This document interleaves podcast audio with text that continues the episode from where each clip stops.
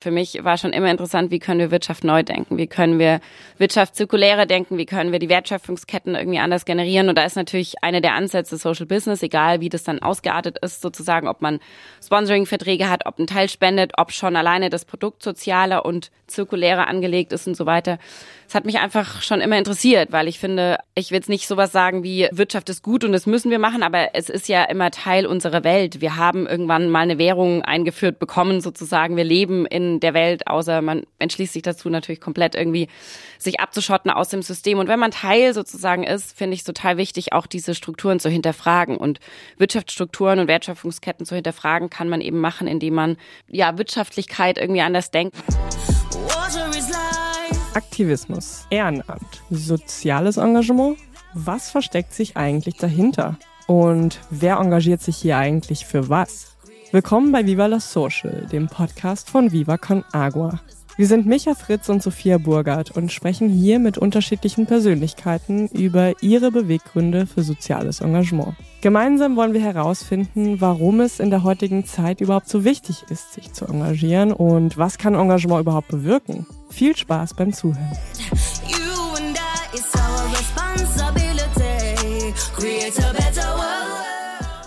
Hallo Agnes Fritz, ich freue mich sehr, dass du heute im Podcast zu Gast bist. Wie geht's dir?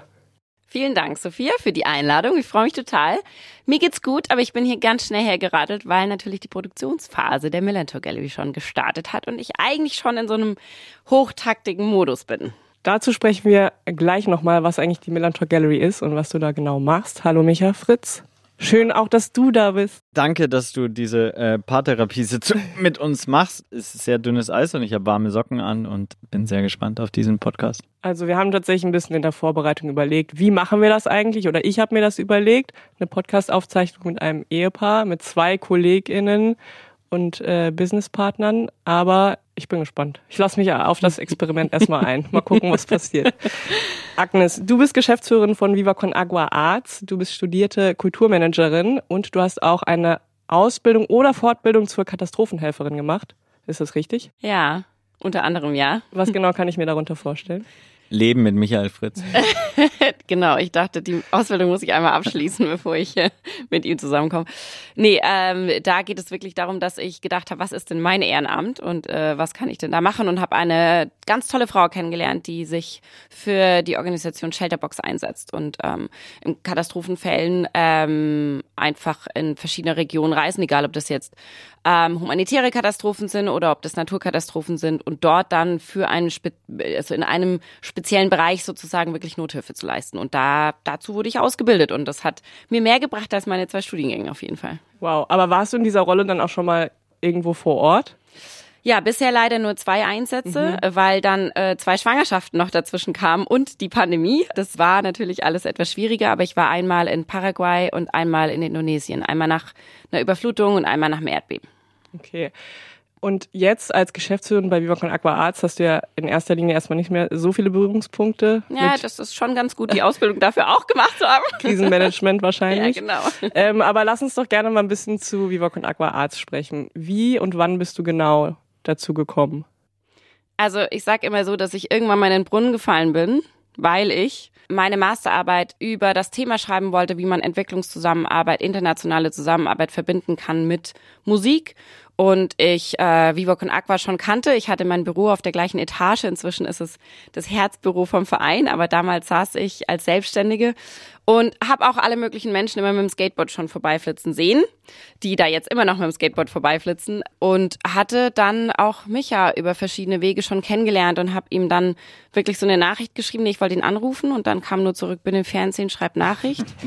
äh, und dann ähm, ein bisschen cringe, weil ich halt natürlich, äh, ne, ich wollte halt fragen, darf ich irgendjemand interviewen und so weiter und so fort? Und dachte irgendwie so an damals Marcel Eger und dich, Micha und Benny und sowas, ob man halt irgendwie so ein paar O-Töne und dann noch äh, Mitra Kasai, äh, die ja viel ähm, im Musikbusiness unterwegs war und so weiter. Und ich wollte einfach so ein paar Stimmen haben, die dann auch rund um Vivo und Aqua waren. Und dann, dann nur gemeint, da musste ich aber engagieren bei der Millantor Gallery. Und dann fing ich an, mich ehrenamtlich zu engagieren. Und so bin ich immer mehr in diesen Brunnen reingefallen. Wie lange ist das schon her? Ja, ich bin super schlecht in Zahlen. Ich glaube, es war 2013, 2000. Ja. weil da gerade, du hast ja dann, glaube ich, deine Arbeit über äh, auch Meckes interviewt ja, und so genau. im mhm. Rahmen von dieser Blue Uga Reise und deswegen müsste es eigentlich 2013, also damals die dritte Gallery.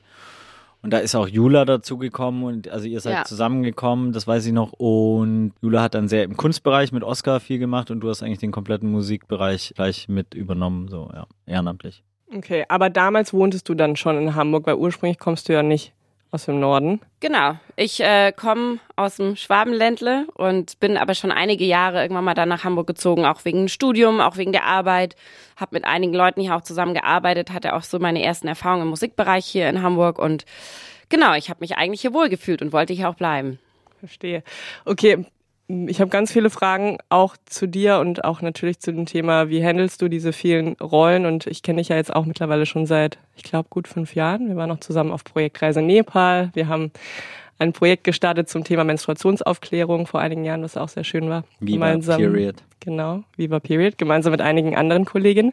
Aber mich würde tatsächlich zu Anfang vor allen Dingen interessieren, mh, hm, was so die erste zündende Idee war, die du hattest. Was war überhaupt der Beweggrund, warum du gesagt hast, okay, ich möchte mich in dieses Social Business reinbegeben? Du hast ja vorher auch bei Lemonade gearbeitet, also auch bei einem sozialen äh, Unternehmen. Was ist das, was dich sozusagen da vor allen Dingen gecatcht hat? Ich habe auch mal internationales Business und Management studiert vor meinem Kulturmanagement-Bereich und ab mich Job, dass sie zwei Abschlüsse hat und ich keinen. Wir sagen auch manchmal bei der Vorstellung, sie hat zwei, das reicht für die Familie. Äh, ja. Und da habe ich mich auf internationale Wirtschaft spezialisiert. Für mich war schon immer interessant, wie können wir Wirtschaft neu denken? Wie können wir Wirtschaft zirkulärer denken? Wie können wir die Wertschöpfungsketten irgendwie anders generieren? Und da ist natürlich eine der Ansätze Social Business, egal wie das dann ausgeartet ist, sozusagen, ob man Sponsoring-Verträge hat, ob ein Teil spendet, ob schon alleine das Produkt sozialer und zirkulärer angelegt ist und so weiter es hat mich einfach schon immer interessiert, weil ich finde, ich will jetzt nicht sowas sagen wie Wirtschaft ist gut und das müssen wir machen, aber es ist ja immer Teil unserer Welt. Wir haben irgendwann mal eine Währung eingeführt bekommen, sozusagen. Wir leben in der Welt, außer man entschließt sich dazu natürlich komplett irgendwie sich abzuschotten aus dem System. Und wenn man Teil sozusagen ist, finde ich total wichtig, auch diese Strukturen zu hinterfragen. Und Wirtschaftsstrukturen und Wertschöpfungsketten zu hinterfragen, kann man eben machen, indem man ja Wirtschaftlichkeit irgendwie anders denkt und versucht, anders zu gestalten. Und das war, glaube ich, für mich einfach interessant, da mal dahinter zu schauen aus verschiedenen Bereichen. Und das ist natürlich jetzt bei VivaCon Aqua auch so, dass wir viele ähm, ich sage jetzt mal, Social Business Strukturen haben, nicht komplett, aber eben Ansätze, die in verschiedenen Ecken und Enden reinfließen. Es ist ja als Gesamtkonstrukt eine Gemeinnützigkeit, aber trotzdem haben wir natürlich auch diese Ansätze und das finde ich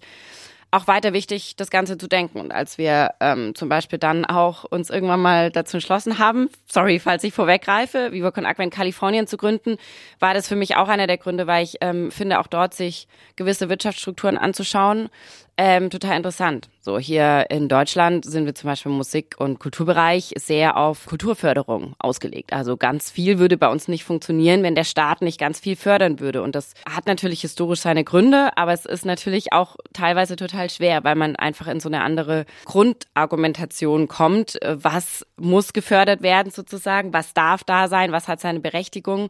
Und ich finde dieses auf eigenen Beinen stehen, egal ob das jetzt wirtschaftlich ist oder sozusagen irgendwie andere Anknüpfungspunkte hat, ähm, total wichtig. So, egal ob das dann im Social Business Bereich ist oder halt auch im Kultur- und Musikbereich.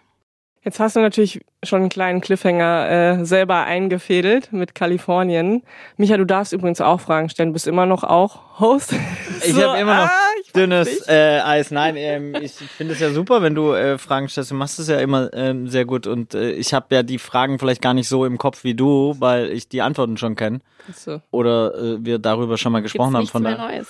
Was ist, was du mir fragen Doch, sicherlich. Nur die Frage ist, ob wir das im Podcast klären. Das klärt ja an anderer Stelle. Nein, ähm, Kalifornien. Erinnere mich noch daran, ich habe ja damals auch schon bei Viva Con Agua gearbeitet, als irgendwann die Info kam, okay, die beiden Fritzens wandern aus, gründen Viva Con Agua in Kalifornien. Da war ich äh, sehr gespannt zu hören, was da genau geplant wird. Ja, nimm uns doch mal ein bisschen mit auf die Reise.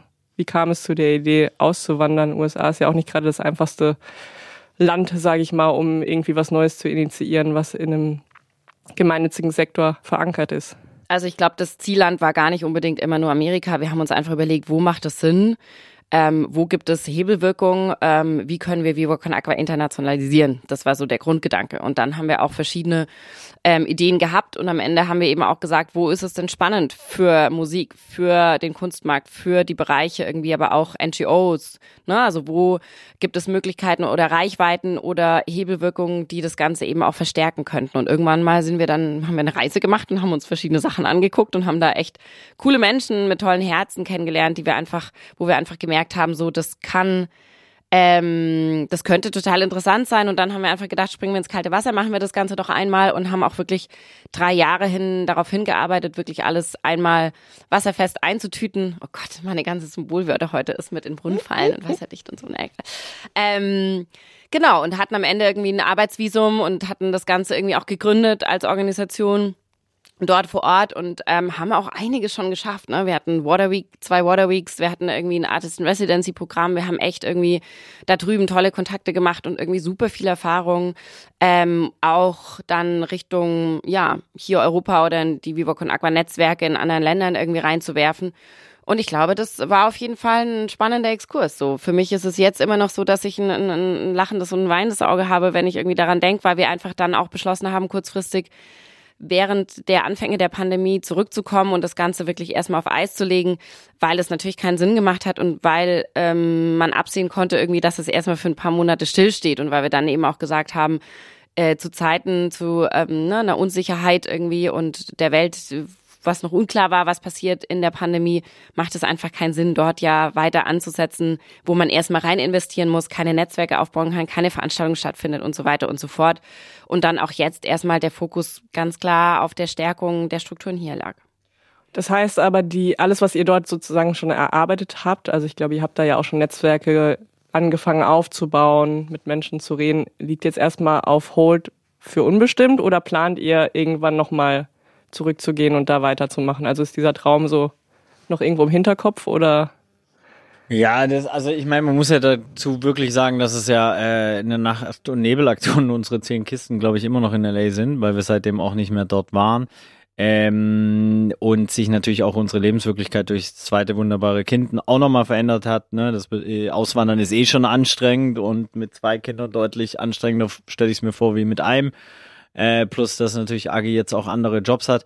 Aber äh, man muss die Entscheidung natürlich auch in der Retroperspektive so sehen, dass uns natürlich auch Viva Con Aqua hier ganz gut um die Ohren geflogen ist. Also ne, wir wussten irgendwie, es wird keine Festivalsaison geben.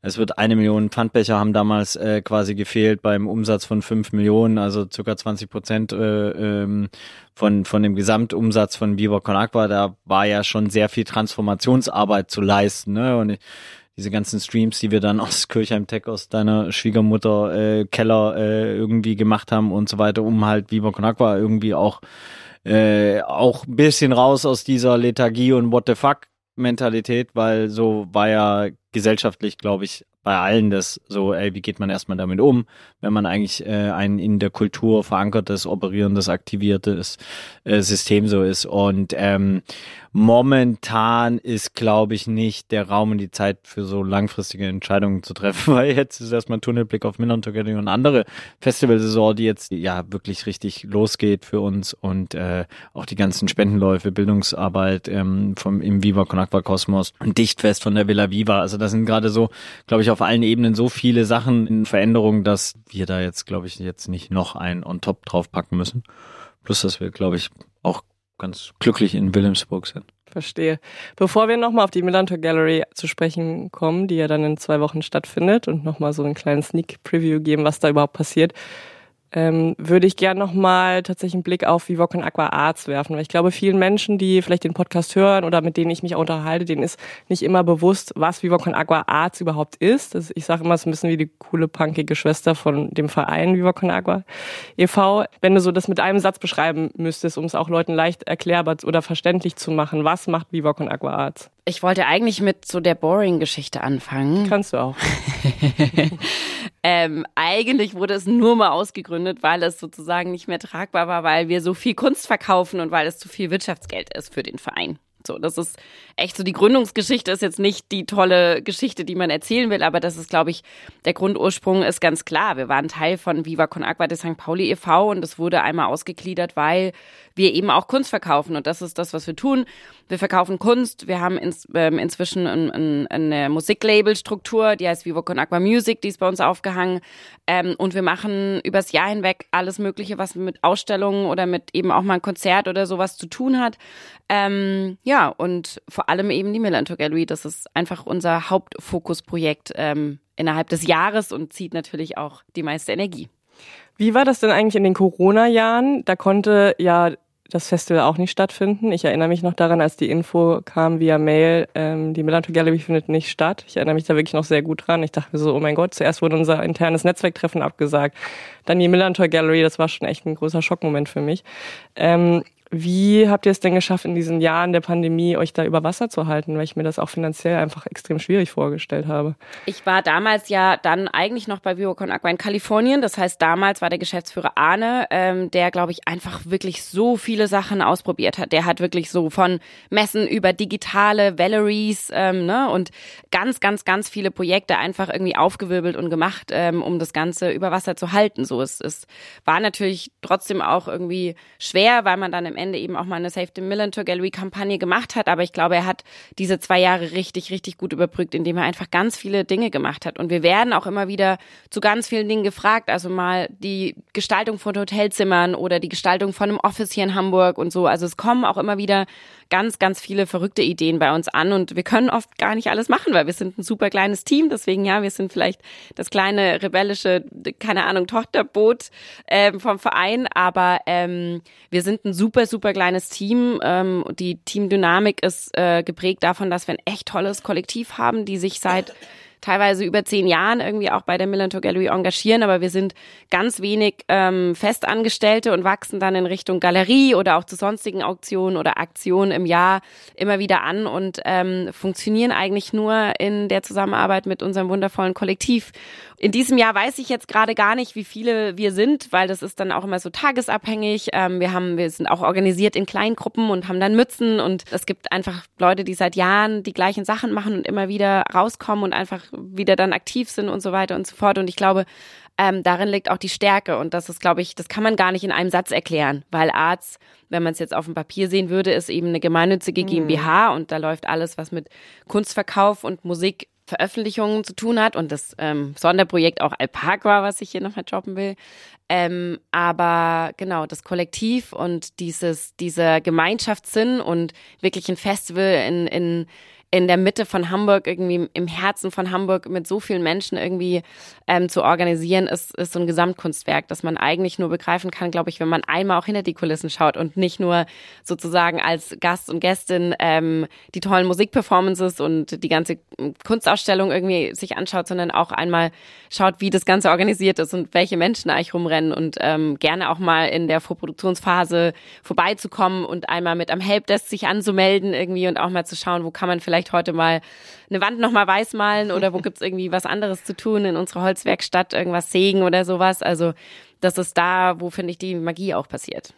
Das ist ganz spannend, weil ich finde, das ist auch sehr ja, bezeichnet oder ich glaube, das macht auch vieles bei Viva Con Agua aus, was du gerade beschreibst, dass sozusagen diese Events vor allen Dingen oder die Magie der Events vor allen Dingen darin liegt, dass ein Kollektiv zusammenkommt und viele Menschen das zusammen machen. Also eben nicht nur die Menschen wie wir drei, die auch dafür bezahlt werden, sich irgendwie den ganzen Tag damit zu beschäftigen, sondern eben auch Leute, die total Bock haben, ihr Wochenende, ihre Abendstunden dafür zu opfern, in Anführungsstrichen, um da daran teilzunehmen und einfach auch mitzuarbeiten.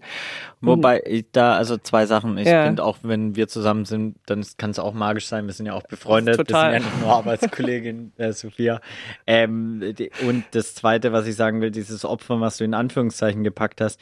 Ich glaube, das ist ja das Spannende, dass äh, da wirklich Menschen, also ich meine nur Jörn Wiemann oder Semra, die machen das seit wirklich zehn Jahren. Jörn organisiert jede Auktion, die es im Rahmen der Miller Gallery gab, seit ehrenamtlich. Ähm, und hat natürlich da auch einen wirklich wunderbaren Freundeskreis bekommen. So, also da sind ganz viele Mehrwerte, die man in diesen klassischen, wenn man jetzt in so einer klassischen Businesswelt irgendwie, die man da in der Businesswelt würde man aufopfern sagen, weil du wirst nicht bezahlt dafür. So ähm, und für eine weiße Wand streichen oder äh, von Sachen von A nach B, dann wieder von B nach C und dann wieder von C nach D, weil der Plan noch nicht da war. Und dann doch nach E zu tragen. Das kommt alles vor bei der Melancholie. Doch du lernst halt wirklich echt äh, tolle Menschen kennen und du kannst dich auch in Dingen ausprobieren, in denen du dich vielleicht sonst nicht ausprobieren könntest. Also glaube ich, das ist auch immer wieder das Schöne. Für mich ist so wirklich eines der schönsten Sachen ist, dass ich körperlich wieder arbeite. Weil ich sitze ja den ganzen Tag da und schreibe irgendwelche E-Mails, WhatsApp oder telefoniere oder bla bla bla. Und da kann ich dann einfach mal wieder äh, körperlich arbeiten und spüre mal wieder meinen Körper. So, das ist zum Beispiel für mich eins der Schöne. Und was Agi so mit Helpdesk und so, nur dass die Leute da draußen, die jetzt vielleicht nicht das sofort kontextualisieren können, ihr könnt einfach an Stadien kommen, ab jetzt jeden Tag, Ecke Südtribüne, äh, Haupttribüne, also von der Budapester Straße kommen. Und das Helpdesk ist quasi äh, wie ein Tinder-Date, jetzt auch blöd gesagt, zwischen einer Arbeit, die zu tun ist äh, und euch da draußen. Wenn ihr Bock habt mitzumachen, dann kommt da einfach hin. Da könnt ihr euch dann anmelden, äh, sodass wir wissen, wie viele Leute auf der Fläche sind und der FC St. Pauli das auch weiß. Zum Beispiel bei Evakuierungen, was immer mal wieder vorkommt, wegen natürlich mhm. dem ganzen Heiligen Geistfeld, wo natürlich noch äh, Bomben aus dem Zweiten Weltkrieg liegen. Also ich weiß nicht, wie oft wir evakuiert wurden, aber sehr, sehr oft. Ich habe auch schon wilde Stories darüber gehört. Ja, ähm, deswegen kommt da gerne hin, macht mit. White Tending Party war schon. Wirklich einer meiner Highlights, als morgens um 7 Uhr so zwei gefühlt, in Anführungszeichen darf man das sagen, Trophys, äh, um die Ecke kamen und dann gefragt haben, ey, uts, uts, wo ist denn die White Party? Und wir so, hey, ich glaube, die rechnen mit irgendwas anderem als dem, was wir denen anzubieten Upsi. hätten.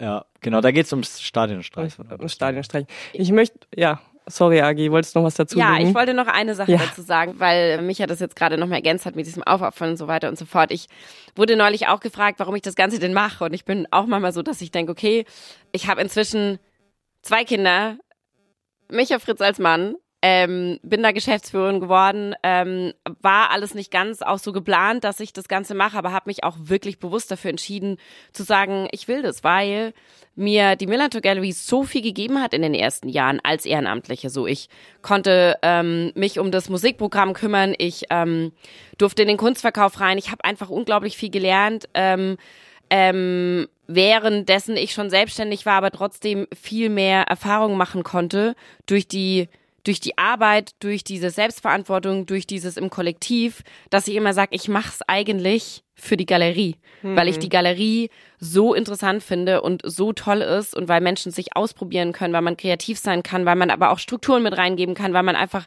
an so vielen Ecken und Enden etwas machen kann und ähm, auch wenn es dann wirklich lange Arbeitstage sind und ähm, ganz schön hart irgendwie auch mit dem Familienleben und den Kindern irgendwie äh, unter einen Hut zu bekommen. Aber es ist trotzdem ähm, auch da in diese Richtung eine tolle Ergänzung, wenn dann die Tochter anfängt, irgendwie mit einer tollen Künstlerin wirklich plötzlich malen zu können und so weiter. Ähm, aber ja, am Ende finde ich, ähm, ist das, warum ich da jetzt auch super viel Energie reingeben will, ist, dass mir die Melanto Gallery am Anfang super viel Energie gegeben hat. Und ich hoffe, dass es so vielen anderen geht oder habe auch einfach das Gefühl, dass es vielen anderen so geht, weil sie immer wieder kommen.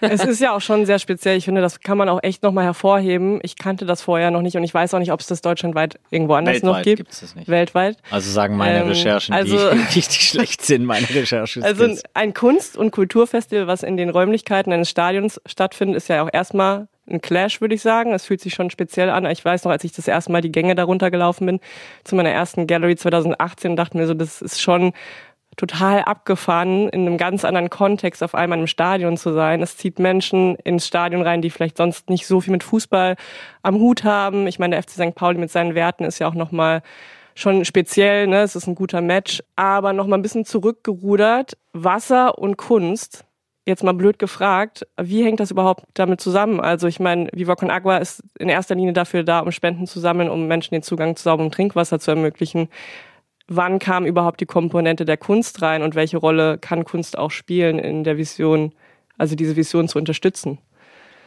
Also ich glaube, für die Anfänge kann Micha natürlich noch mal mehr dazu sagen, weil das waren ja in den Anfangsjahren auch von Vivo und Aqua, wo es ein bisschen organisch dann passiert ist, dass man auf Projektreisen in andere Länder einfach KünstlerInnen mitgenommen hat, MusikerInnen mitgenommen hat, aber ähm, das hat man, glaube ich, wirklich unbewusst gemacht oder auch einfach ne, geschaut, was kann man eigentlich alles tun.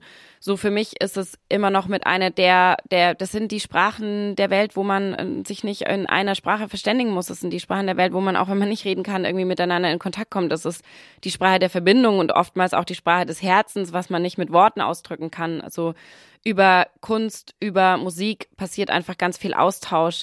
Und ähm, das ist das, was eher ins Internationale natürlich geht, wo man interkulturellen Austausch einfach ganz toll ähm, stattfinden lassen kann, wo man aber natürlich auch ähm, eine Sinnhaftigkeit dahinter packen kann, wenn es jetzt darum geht, mal Kunstworkshops an Schulen zu machen in Uganda, ähm, um damit einfach auch ähm, sehr freudvoll und ähm, ja, sehr freudvoll ähm, Inhalte transportieren kann und spielerisch irgendwie transportieren kann. So und ähm, auch hier, um jetzt diesen internationalen Kontext auch einmal wegzunehmen, ist es ja auch so, dass einfach KünstlerInnen eine Plattform gegeben wird, ihre Themen mit einzubringen. Es geht ja dann auch nicht immer nur um Wasser, aber es geht einfach um Bewusstseinserweiterung oder Bewusstseinsveränderung. Und ich finde, KünstlerInnen und MusikerInnen sind immer noch Sprachrohre der Gesellschaft. Das heißt, oftmals sind sie ein Spiegel oder setzen Impulse, wo vielleicht irgendwie noch keiner kam, so und regen einfach zum Andenken an. Oder man ist irgendwie bewegt, weil irgendwas passiert mit der Farbe oder irgendwas macht mit dem Ton mit einem.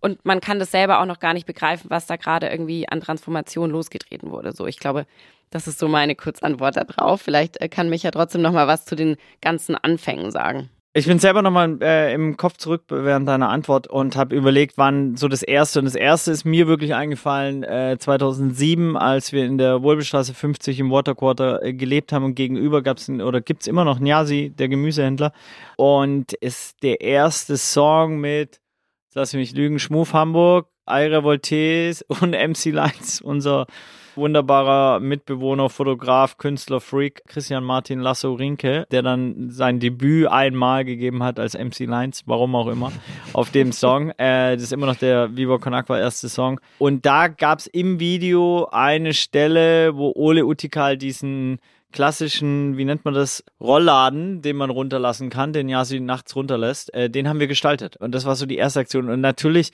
dadurch, dass Vivo Konakwa sehr Hip-Hop-affin war und im Hip-Hop hast du Breakdance, du hast äh, äh, Rap, also Musik und du hast natürlich äh, Graffiti, war das so sehr natürlichermaßen irgendwie integriert. Das zweite, woran ich mich erinnere, ist eine Kunstauktion von dem Bruder von Jürgen Vogel, auch ein geiler Vogel, Nico Vogel, wirklich witziger Vogel, das beim Hubert Neubacher gekauft hat. Vielen Dank an die ganze Unterstützung, weil dem seine Barkassen von Barkassenmeier haben wir angemalt später. Ich glaube, es gibt drei von Julia Benz, Björn Holzweg und noch eine, die im Hafen Hamburgs rumfahren als Kunstwerke. Dann gab es das Wash Festival von Dani Quilic und die Millantor Gallery im gleichen Jahr. Das war so. Und in dem Jahr auch die erste Reise nach Uganda mit Case One, Julia Drache, wunderbare Dramaturgin und Rebelsa. Da war das erste Mal, dass ein Künstler wirklich auf Projektreise mit dabei war und seine Freaks dann auch in Kampala, vor allem mit Xensen und Papa Schott, also Papa Shabani und so weiter, dort wirklich wir eine kleine Galerie aufgemacht haben, so in so eine Hut und da sehr viel Verbindung entstanden ist. So und eigentlich auch so die Grassroots Movement von Viva Konakwa Uganda eigentlich dort angefangen hat, auch wenn dann 2013 natürlich wir das in größer mit äh, Meckes und Co. gemacht haben. Genau, ähm, so sind, glaube ich, die. Ich, ich, ich würde nur gerne dazu sagen, dass sich das so ergeben hat und jetzt erst das alles Sinn macht. Also das hat wahrscheinlich auch damals Sinn gemacht, aber jetzt kann man es in so dieses Pattern, wie Agi dann das auch auf einer Meta- und strategischen Ebene und als universelle Sprache und so weiter reinpacken. Aber damals haben wir es einfach gemacht, ohne zu wissen, dass es Sinn macht. So wie wir damals auch einfach Pfandbecher gesammelt haben, ohne zu wissen, ey, irgendwann werden wir mal äh, Monopolist im Pfandbecher sammeln in Europa sein, was ja auch nicht jetzt der Anspruch Hat deine ist. Recherche ergeben. Hat meine Recherche ergeben. Ja. Okay, und wie kam das dann, dass dieses Festival ins Stadion, äh, im Stadion stattgefunden hat? Weil ich meine, wenn ich mir jetzt vorstelle, ich fange da mit meinen Leuten an, kleine Kunstaktionen hier im Kiez zu organisieren, würde ich jetzt nicht als erstes darauf kommen, wenn ich einen Ort suche, im Stadion anzuklopfen.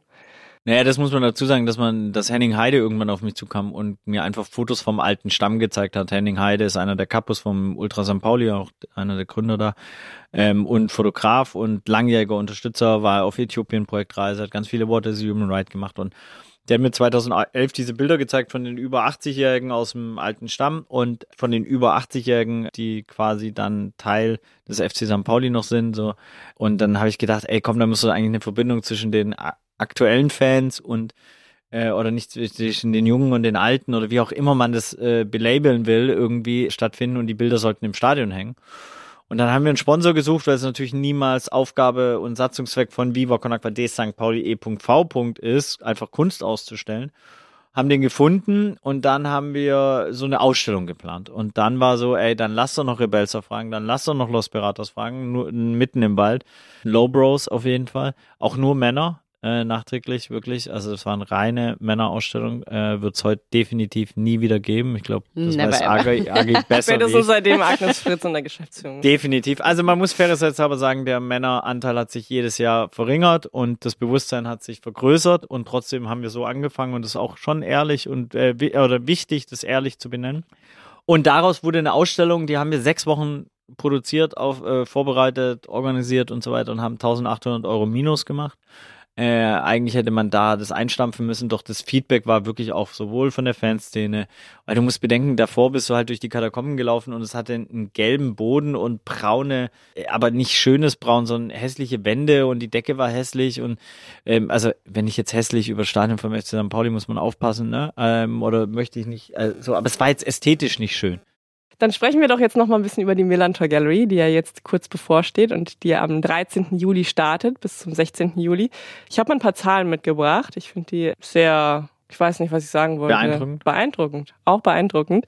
17.000 BesucherInnen, 40 Stunden und 10 Minuten äh, Festivalprogramm, 50 Musikslots, Bands und MusikerInnen, 100 Artists, 50 Murals und 600 Artworks und eine Charity-Auktion mit Christie's. Ich finde, das lässt sich auf jeden Fall, also liest sich irgendwie ganz gut. Das waren die Zahlen von letztem Jahr. Was ist dieses Jahr geplant?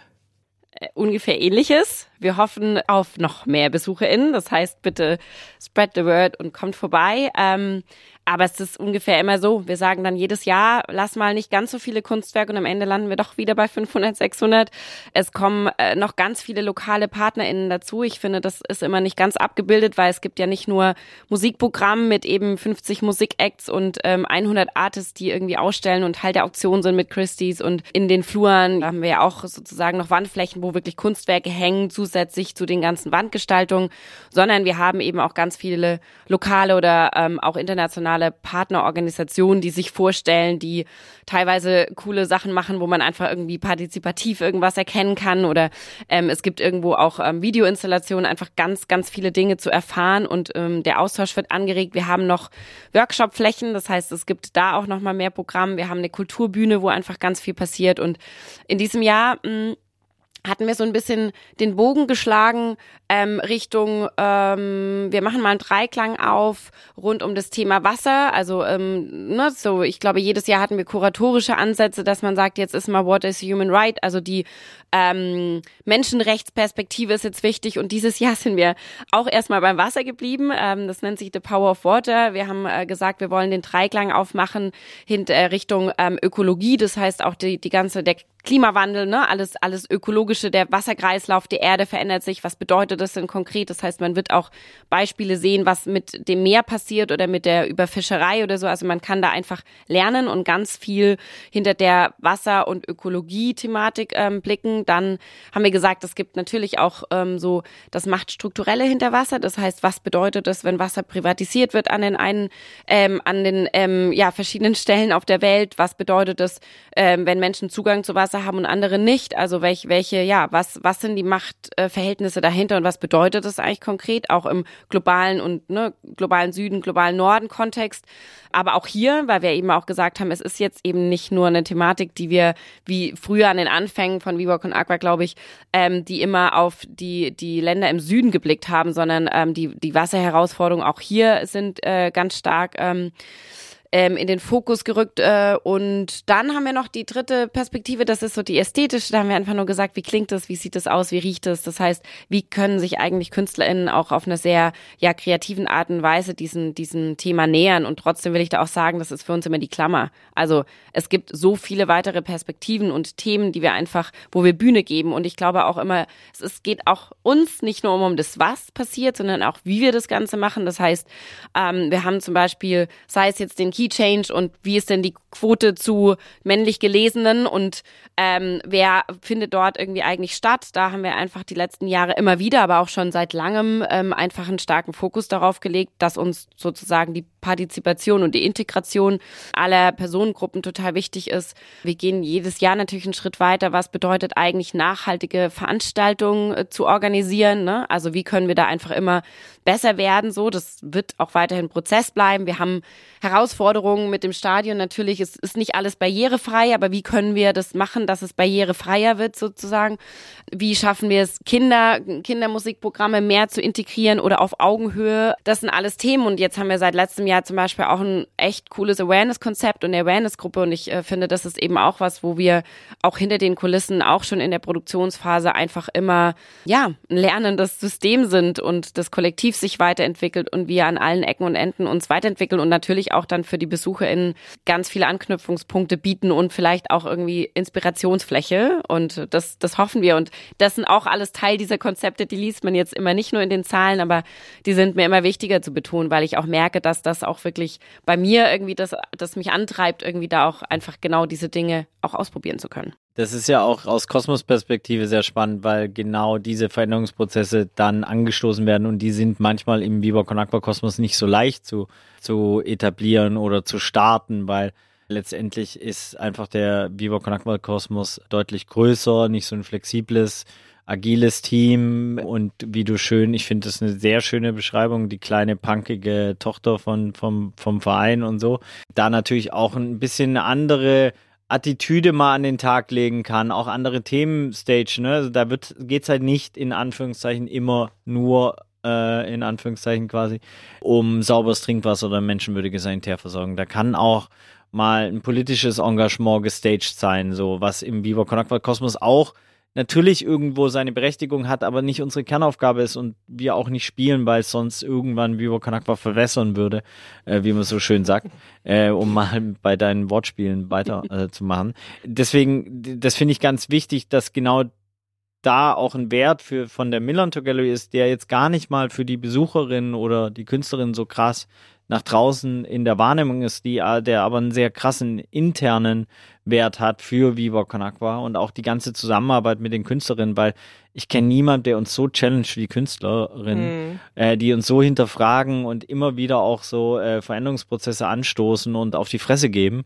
Ähm, und das hat einen unfassbaren Wert, weil das ist eine ganz andere Form nochmal von Feedback und äh, auch von der Feedback-Kultur, wie es stattfindet. Und ähm, das ist für mich einer der größten Werte, die, die da geschaffen werden im Rahmen dieser ganzen Galerie und äh, Kunstzusammenarbeit. Äh, ich droppe jetzt nochmal ein, zwei Highlights für mich, ähm, unabhängig von dem tollen Musikprogramm, das wir haben. Das findet ihr selber, das könnt ihr auf der Website und bei den Socials sehen. Wir werden ähm, eine Delegation aus Indien haben und das ist, glaube ich, sehr speziell. Da haben wir noch nicht so viel Austausch gehabt ähm, in den letzten Jahren von Viva Con Aqua, aber wir haben ganz, ganz tolle indische KünstlerInnen da, ähm, die wirklich äh, nochmal den, den, der Kunstmarkt und dieser ganze Bereich in Indien ist so krass und ist so kreativ und da passiert so viel in den letzten Jahren Jahren angefangen von der ersten ähm, indischen Graffiti-Künstlerin, äh, die letztes Jahr schon dabei war, die wieder dabei sein wird, Dizzy, haben wir eben noch andere äh, fünf, sechs, die wirklich kommen und auf die freue ich mich und ich hoffe, dass ähm, auch da wirklich nochmal, ja, eine neue Kunstperspektive aufgemacht wird und das Haupt, ähm, die Hauptwand, die Richtung Heiligengeistfeld strahlt, wird von Shamsia gestaltet. Das ist die erste weibliche Street Art Graffiti Künstlerin aus Afghanistan. Die bringt natürlich genau auch diese Werte mit. Da geht es um Feminismus, da geht es um Freiheit so und das sind all diese Punkte, die ich an der Stelle nochmal droppen wollte, weil es einfach so, ja, ganz persönliche Highlights sind. Man merkt es auf jeden Fall, dass du richtig Bock hast. Man sieht dir das Strahlen an. Voll schön. Und ich, also, ihr habt das super gut rübergebracht. Ich glaube trotzdem, letzten Endes kann man nur verstehen, was an diesem Ort passiert, wenn man wirklich zu dem Festival kommt, sich ein Ticket kauft, entweder schon im Vorfeld hilft oder eben dann sich einen Programmpunkt oder den ganzen Tag mal raussucht und da am Start ist. Oder ganz geil, wissen die wenigsten, aber richtig geil ist ja äh, beim Abbau wieder helfen. Weil das oh. sind nämlich die alle, die beim Aufbau geholfen haben, komplett durch natürlich. Das ist schon, muss man auch ehrlicherweise sagen, es ist schon auf jeden Fall, da, es wird auch immer besser, so, aber definitiv kommst du bei der Gallery sehr schnell an deine eigenen Grenzen, weil du natürlich den Aufbau hast. dann hast du eine sechs Tage Veranstaltung so von den unterschiedlichen Formaten und dann hast du den kompletten Abbau noch. Und das ist schon, dass manchmal wir da wirklich auf dem Zahnfleisch rausgegangen sind in unterschiedlichen Jahren und so. Das ist wirklich immer besser geworden, auch mit dem Awareness-Team. Äh, kommt da natürlich auch nochmal eine andere Achtsamkeit so ins Team und trotzdem muss man das auch sagen, dieses ganze auch soziokulturelle, das ist, da gibt's dann diese Aufopferungsebene, wo, wo, wo auch äh, schwierig ist, das sauber zu managen, was ich zum Beispiel, wo ich sehr froh bin, dass es dass, äh, dass ich nicht für die Galerie mehr in keiner Weise verantwortlich bin, sondern da auch nur ein Teil des Kollektivs bin und dazu arbeiten darf, weil da war ich zum Beispiel immer richtig schlecht und da ist Agi deutlich besser darauf zu achten, dass die Leute sich ihre Pausen nehmen, dass es da auch mal Regeln und einen Rahmen der Zusammenarbeit gibt und des Engagements.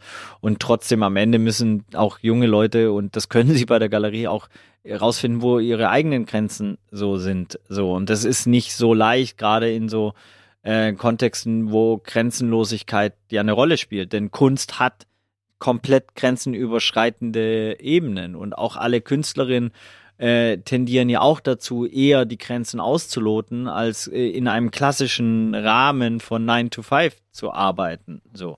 Und das ist schon auch immer wieder ein Spagat in diesem Gesamtkunstwerk Millantor Gallery. Ja, ich habe es jetzt äh, hier nicht getroppt sozusagen, aber was in diesem Jahr für uns nochmal, auch im Gegensatz zu letztem Jahr nochmal eine Neuerung ist, ist, dass wir wirklich über ganz, ganz viel über mentale Gesundheit und, und Stress und Resilienzfähigkeit sprechen so und auch ne, Workshops haben oder ein Workbook haben oder einfach uns viel mehr sensibilisieren, wie wir miteinander umgehen, was wir dann machen so es ist auch Teil des Awareness-Teams, obwohl Awareness natürlich natürlich äh, jegliche Form der Diskriminierung und ähm, safer Spaces sozusagen geht, aber ähm, wir innerhalb des Teams ähm, mentale Gesundheit wirklich ganz ganz oben mhm. irgendwie auf unser auf unsere Thematik, ähm, auf unsere To-Do-Liste und auf unsere Sensibilisierung gepackt haben ähm, in verschiedenen Ausprägungen so. Und da bin ich jetzt gespannt. Das ist wieder dann einfach ein lernender Prozess. So, was bringt es? Was war gut? Wie kann man da weitergehen? Weil das die letzten Jahre eben auch Klar. dann dazu geführt hat, dass die Leute einfach rausgekrochen sind nach den ganzen, ich mein, nach der ganzen Produktionsphase. Es ist ja auch schon speziell. Man muss überlegen. Also darüber haben wir, glaube ich, in einer anderen Folge auch schon mal gesprochen. Das Thema mentale Gesundheit für Aktivisten und Aktivistinnen, die ja generell schon ein Mit höheres, ja genau, die ein höheres Risiko haben, einfach an Burnout zu erleiden, weil sie sich einfach so krass identifizieren und emotional drinstecken. Und wenn man sozusagen diesen Kontext eh schon hat und das sozusagen dann nochmal in einem Event-Modus äh, lebt, dann äh, verdoppeln sich da, glaube ich, Mechanismen, die nicht unbedingt immer gesund sind. Und das ist auch wieder, wenn ich da anknüpfen darf, äh, ein Punkt, wo auch innerhalb des Vivo Con Aqua Kosmos da die Millantor so einen Schritt vorangeht. Das war äh, ne, in, in dem Viva Con Aqua Kosmos haben wir es auch schon gehabt, ne? Festivalsaison letztes Jahr, so vorletztes Jahr, vor vorletztes Jahr, vor vor vor vorletztes Jahr. Nicht, nicht lustig, äh, äh, so. Ähm, und das heißt auch da, das zu institutionalisieren und darüber zu sprechen und auch so sich den Rahmen der Zusammenarbeit da neu zu stecken, ähm, weil das natürlich diese Aufmerksamkeit der folgt der Raum. Das habe ich auch durchs Awareness-Team letztes Jahr gemerkt, weil dann wurde ist ein Awareness-Team aufgebaut worden und plötzlich sind Fälle aufgeploppt, aber das waren alte Fälle, hm. die erstmal quasi wieder äh, zum nicht wieder, sondern zum ersten Mal einen Raum bekommen haben dadurch. Und es waren auch Fälle, die unabhängig von der Gallery passiert sind sozusagen und trotzdem im Viva Con Kosmos. Und ich glaube, genau diese Aufgabe hat halt eben auch eine Milan Tour Gallery, ähm, und es ist draußen oft gar nicht so sichtbar, dass es genau um diese eben Achtsamkeit und Umgang und Input und Inspiration eben nicht nur auf einer visuellen oder auditiven Ebene geht, sondern eben auch auf anderen. Mhm. Ich habe noch zwei Abschlussfragen. Mhm. ist ja interessant, was du da sagst. Können das wir klang, das rausschneiden? klang jetzt relativ desinteressiert. Ich ja, fand es wirklich ja, interessant. Ja, nee, wirklich, klar. Wie können die Menschen, die zuhören, denn die Millantor Gallery in der Zeit jetzt in der Zeit des Erscheinen der Folge am besten unterstützen? Was ist am dringendsten gebraucht? Geld, alles Geld spenden, was ihr habt. Ist immer das Leichteste. Die Galerie muss gar nichts machen, außer eine Sie hat Spenden. mich gefragt, ne? Ich wollte gerade sagen. Sie hat mich Sprich gefragt. Nicht jetzt, deine Frau. So, äh, mache ich ja, ich weiß, dass du das nicht gesagt Ball. hättest. Ich hätte das nicht gesagt, weil ich finde, natürlich, wir brauchen immer SponsorInnen, wir brauchen PartnerInnen, wir haben, ne, die Galerie kann nur funktionieren, weil wir wirklich ganz, ganz viele PartnerInnen haben, die uns Farbe geben, die uns wirklich auch Geld geben, um das Ganze auch zu ermöglichen. Wir sind finanziell sozusagen unabhängig äh, von dem Verein. Wir schaffen es jedes Jahr wieder über Fördermöglichkeiten, über SponsorInnen da auch reinzugehen. Das heißt, falls irgendjemand dazuhört, natürlich ist das jetzt vielleicht ein bisschen zu knapp, aber gerne dann auch fürs nächste Jahr. Und ansonsten, so wie Micha das vorher beschrieben hat, kommt gerne vorbei. Also gerade noch in der Aufbauphase, jeden Tag, wir sind im Helpdesk, der ist besetzt, ähm, da gibt's Instruktionen, da gibt's Menschen, die auch sagen können, was es an dem Tag jeweils zu tun gibt. Es gibt auch Schichten, die wir haben für das Festival. Das heißt, auch wer jetzt ein bisschen Bock bekommen hat, irgendwie hinter die Kulissen zu blicken, irgendwie, dann kommt doch vielleicht nicht als BesucherInnen vorbei, sondern wirklich auch als teilnehmende SupporterInnen. Ähm, das wäre total schön, weil auch da brauchen wir immer Menschen. Und ansonsten spread the word. Also ladet Leute ein, ladet äh, Menschen ein, die vielleicht irgendwie auch in Randgebieten hier in Hamburg wohnen. Also es ist natürlich auch immer so ein Ding. Wir sind mitten in St. Pauli und natürlich kennt uns da, kennen uns da viele so, aber mich würde es auch total interessieren, auch ähm, innerhalb äh, von der Stadt irgendwie auch noch integrativer zu sein und andere ähm, Menschengruppen irgendwie auch mit einladen zu können. Und ich glaube, das wäre für mich ein wichtiger Ansatz und das fände ich total schön, weil es eben auf die verschiedensten ähm, Zielgruppen auch ausgerichtet ist. Also er kann jung und alt kommen und es gibt ein Kinderprogramm, aber es gibt irgendwie mit All Inclusive auch immer ähm, Führungen zum Beispiel für ältere Menschen, was ich total wichtig finde. Wir haben so viele Ansatzpunkte, wo man einfach äh, für jede Altersgruppe irgendwas mitnehmen kann. Tischtennisturniere oder lalala, also so ganz, ganz viel irgendwie und ja, das äh, wäre mit am tollsten. Oder ihr geht natürlich direkt nochmal auf unsere Webseite, das ist millantogallery.org und kauft euch ein Ticket oder kommt einfach an den Tagen 13. bis 16. ins Stadion. Da könnt ihr das natürlich auch im Einlass dann direkt kaufen. Komm, komm, einladen.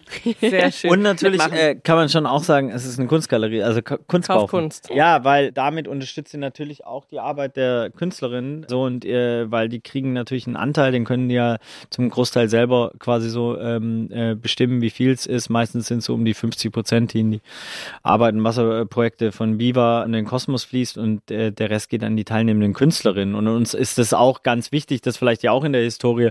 Es gab ja auch mal 100 Prozent an Viva Con weil wir einfach nicht wussten, wie man Kunstverkauf macht wie man so Rechnungen und dies, das und so das gar nicht handeln konnten, ähm, haben da aber sehr schnell geswitcht, weil das wiederum auch nicht sozial wäre gegenüber den Künstlerinnen. Dann würde es nämlich auf dem Rücken der Künstlerin äh, so stattfinden und deswegen supportet die, weil da sind auch ganz viele Künstlerinnen, die zum ersten Mal ausstellen oder die sehr jung sind, die noch nicht so bekannt sind, die vielleicht noch nicht von der Kunst leben und äh, äh dadurch durch Kunstkauf ermöglicht man natürlich auch genau sowas. Schönes Schlusswort. Eigentlich würde ich so gerne mit euch noch über so andere Themen reden, aber ich glaube, es ist gut, dass wir uns heute auf die Millantor Gallery und Viva Con Aqua Arts konzentriert haben. Ihr habt ja auch noch sehr viele andere spannende Themen oder vor allen Dingen du, Agnes, die du äh, vorantreibst mit deiner Arbeit. Aber ich würde sagen, wir belassen es äh, hiermit. Ihr habt ja beide auch viel zu tun, ich auch. Ich hätte noch eine Frage Na, bitte. an, an meine Frau Agnes. Wie schaffst du das eigentlich äh, mit zwei Kindern, die Arbeit? Die habe ich extra nicht gestellt. da, re da reden wir in einer neuen Folge darüber, warum das eine provokative Frage Frage ganz zum Schluss ist. Richtig. ähm, ja, schön. Wir sehen uns in den, im Stadion, würde ich sagen. Ich komme vorbei und packe Ich freue mich total. Ich freue mich auf dich. Ich habe mich sehr gefreut über die Einladung. Voll toll, dass ihr uns natürlich auch helft und dem Kollektiv helft, helft ähm, dass die Millantor Gallery bekannter wird, dass mehr Menschen kommen und dass vor allem damit auch ja immer ein Blick hinter die Kulissen schon mal rein sprachlich ermöglicht wird. Schön. Dann wünsche ich euch einen wunderschönen Tag, genießt die Sonne und bis ganz bald. Bis dann, Sophia. Tschüss. Tschüss. Ciao. Ja, das war sie, die Podcast-Folge mit Geschäftsführerin Agnes Fritz. Wir hoffen, sie hat euch sehr gefallen und vor allen Dingen hoffen wir, dass sie euch Lust gemacht hat auf die Millantor Gallery, die ja nächste Woche schon startet. Kommt vorbei, helft anpacken. Es gibt sicherlich noch was anzupinseln, was anzubringen, eine Runde in der Holzwerkstatt mitzuwirken. Alle Infos dazu findet ihr auch nochmal in den Show Notes beziehungsweise auf der Internetseite der Millantor Gallery. Das ist millantorgallery.org und ansonsten hoffen wir natürlich, dass ihr euch das Datum schon fett angestrichen habt im Kalender vom 13. bis 16.07. im Stadion des FC St. Pauli. Vielleicht sieht man sich ja da mal. Wir freuen uns sehr. Bis dahin macht's gut. Bis bald. Tschüss.